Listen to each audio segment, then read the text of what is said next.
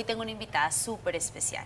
Su nombre es Silu Sheffer y ella está en Instagram y nos cuenta una historia maravillosa de su vida. Bienvenida, Gracias, Silu. muchas gracias por la invitación. Estoy muy emocionada de estar acá. Gracias por, por, bueno, por estar conmigo y bueno, lo primero es que me traes este libro maravilloso que también es eh, tu cuenta de Instagram, que es Diario de una ex, gordita. Tú eras gordita y esto para mí es imposible de creer porque tú eres una mujer que tiene un cuerpo bellísimo. No, yo estoy, estoy acima de mi peso ahora por cuenta de la quimioterapia. Oh, ok, ok, ok.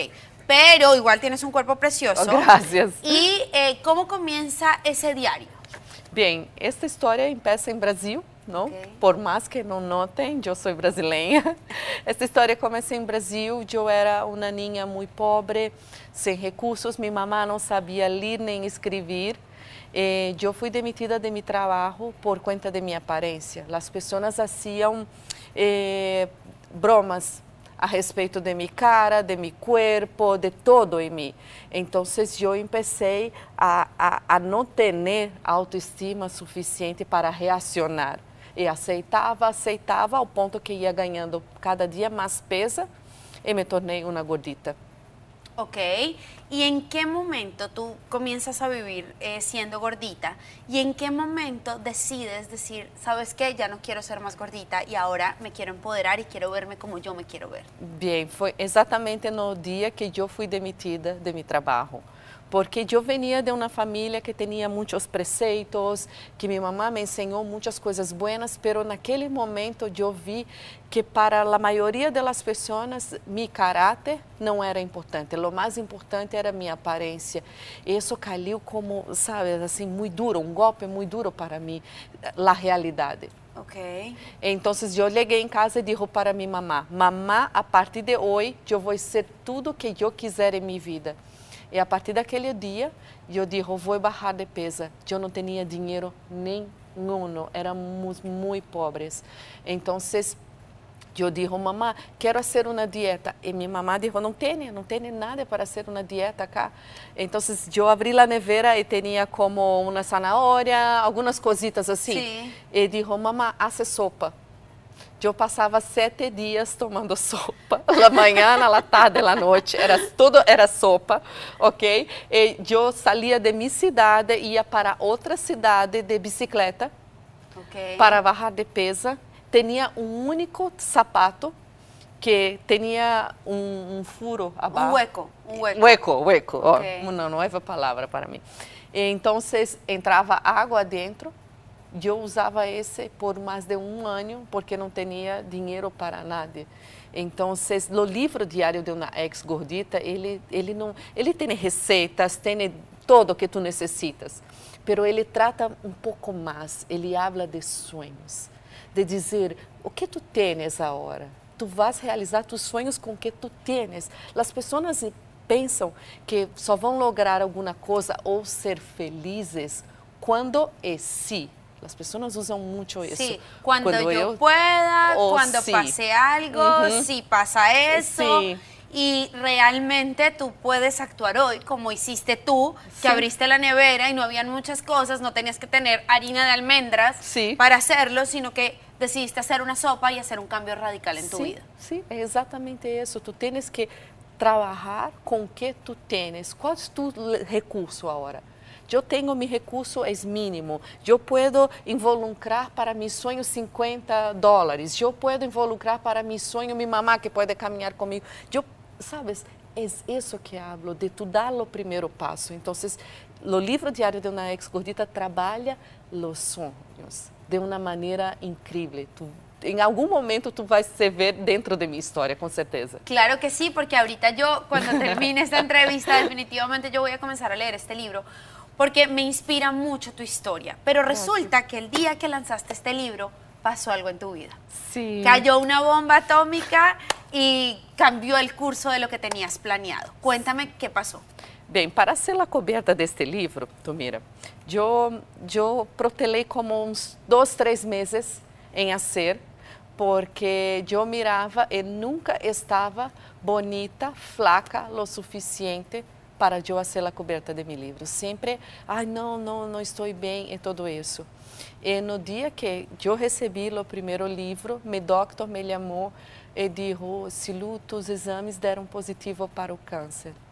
Oh. Eu fui diagnosticada com câncer de seno e, e bem, naquele momento eu chorei por 10 segundos, de verdade, por lástima de mim, nunca mais. 10 segundos apenas. Foi o que eu tive de lágrimas para dizer, eu tenho pena de mim. Depois eu nunca mais chorei por isso. Chorei de dor, porque sabes que todo que haces é muito dolorido. Chorei porque me disseram que talvez eu não poderia mais me embaraçar. Chorei por isso, pero lástima de mim, nunca, nunca mais. E qual foi esse pensamento depois desses três segundos? O sea, una vez tú dices, no voy a tener lástima de mí, eh, voy a salir adelante, tomo esto con fuerza porque es muy admirable que una persona se tome solamente tres segundos para tener lástima de sí mismo, porque yo creo que lo más fácil es caernos y decir, estoy rendido. sí, porque de verdad tú tienes dos caminos. Tú dizer que estás rendido o tú se fortalecer. Es una decisión. La felicidad, Isa, es una decisión tu decides a todo momento se o problema que tu tens em tus manos vai ter a ser de, um, de ti uma pessoa mais forte ou tu vas passar o tempo inteiro se lastimando e fazendo papel de uma pobre mulher. De uma vítima. Sim. Definitivamente. Como ha transcurrido este ano depois de que fuiste diagnosticada y que has tenido que transitar este camino que desafortunadamente les ha tocado a muchas mujeres, que a es cada, camino del cáncer de seno. A cada cinco minutos uma mulher é diagnosticada com câncer de seno. E isso é um número muito alto. Muito alto. Eh, bem, eu, eu não tive lástima, eu, não, eu sabia que tinha em todo isso uma missão. E eu queria descobrir, eu não sabia. Recuerda que tive o diagnóstico em agosto e meu tratamento só começou em novembro. Então, esses meses todos que se passaram, eu não pensei por que eu. Eu pensei, há algo aí, eu quero descobrir. Então, depois disso, eu comecei a fazer a quimioterapia. E quando eu hecho a primeira sessão de quimioterapia, que se dolia todo o meu corpo, que eu não conseguia me quedar assim sentada não dava, tinha que estar deitada. E eu sou uma mulher muito forte, treino todos os dias. E bem, passei quatro dias muito mal água não conseguia tomar, eu barrava 5 quilos cada sessão de quimioterapia, que eu não conseguia comer. Pero quando passava o quarto dia, meu coração se llenava de tanto amor, de tanta felicidade. Eu descobri em minha primeira sessão de quimioterapia qual era a minha missão. E desde então, eu me dedico a ajudar mulheres que estão passando por isso e dizer para elas que é possível, sim, a cura existe, que tu tens que passar de uma maneira muito digna, que há uma missão para cada uma de nós outros. Eu necessitei perder todos os hilos do, de peito de minha cabeça, não ter nada para dizer para ti de verdade que o mais importante não é meu cabelo que lo mais importante sou eu como mulher, a pessoa que me tornei. Então, tu não necessitas passar por isso para entender. Antes de mi pelo, ay, tenía que estar... Y el hecho de que de alguna manera en algún momento de tu vida te hayan estigmatizado a que como te veías era como te trataban de alguna manera. Sí. Eh, y ese dolor que llevabas por dentro, porque muchas personas buscan ¿Dónde, ¿Cuál fue la causa de esto que me sucedió? Y dicen que la tristeza, que el dolor, que muchas veces es causa não, de tu esto. Tú no eres buscaste... culpado. Primeiro, quem está nos ouvindo agora, tu não eres culpado de nada. Ok. A primeira coisa, te ouvides, as pessoas são loucas em dizer que a culpa é tua. Não é. Tu sofriste, tu se separaste. Tu sofriste, é normal sofrer. Agora porque tu separaste, sofriste, ah não, vou ter um câncer. Ah, então se tu eres culpada. Não, não, a culpa não é tua. Não é tua, tem vários fatores, tem o fator genético, em meu caso, genético, ok? Tem fatores hormonais, tem vários, assim, os emocionais.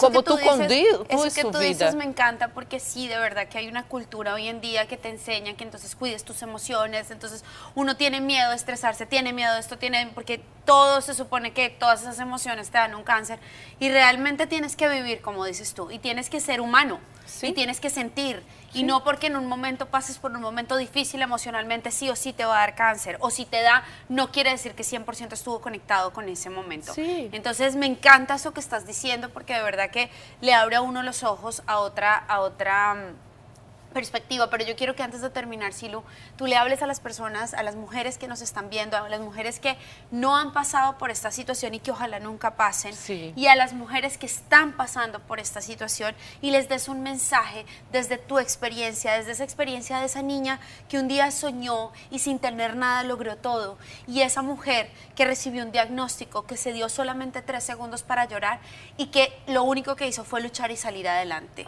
Bem, o que tenho que dizer é que quando quando eu tive que lutar por minha vida, quando eu sentia a quimioterapia entrando em meu corpo por oito horas, que é a quimioterapia é uma relação entre a vida e a morte, ok? É uma conversação com a morte muito de cerca.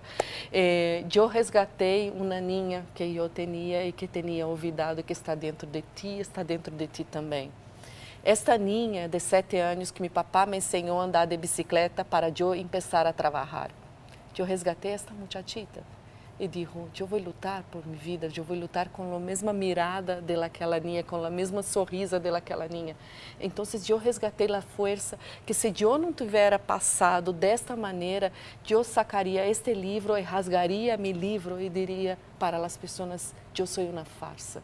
Então, toda tu luta que estás passando agora, que tem esse problema, toda tu luta tem um porquê e te vai fortalecer e mais adelante tu vais mirar que desta história toda, mesmo com lágrimas, mal, ou mesmo que tu corpo não seja o mais incrível do mundo, te tornou esta mulher incrível que tu eres. Wow, Silu, de verdade que has venido aqui a iluminar este espacio, a iluminar este programa. Eres una persona que desde que te conocí afuera vi muchísima luz en ti y definitivamente veo que tienes una misión muy grande que vas a tocar la vida de muchísimas, muchísimas personas y nos has dejado un mensaje maravilloso. Nos estamos criticando todo el tiempo, estamos buscando la perfección, pero no nos detenemos a valorar lo que tenemos en el momento y el día que lo perdemos es el día que decidimos valorar quiénes somos, lo que tenemos y cómo nos vemos. Eres perfecta como eres, eres creada perfecta. Así que no critiques nada de ti. Si quieres mejorar, mejora, pero nunca te estés criticando. Y bueno, siempre que la vida te ponga una situación enfrente, haz como hizo Silu. Dan, tres segundos y después a luchar porque la vida es muy bella y hay que luchar para tenerla. Muchísimas gracias. Gracias a todos ustedes. Y me encontré en mis redes sociales, ¿no? Silu Miami, tiene todo, mi libro, lo que ustedes necesitan. Si tiene alguien pasando por eso, también puede me llamar, que yo siempre tengo un consejo. Muchísimas gracias, Silu, y a ustedes muchísimas gracias. Para mí fue un honor haberles presentado este programa dedicado a la mujer en este mes de octubre, en donde se celebra el, el, mes de donde se, se busca el, la prevención del cáncer de seno y también es el mes que se hace el reconocimiento al maltrato a la mujer. Así que es un mes para la mujer, 100%, para que nosotras estemos bien. Muchísimas gracias. Gracias a ustedes, gracias.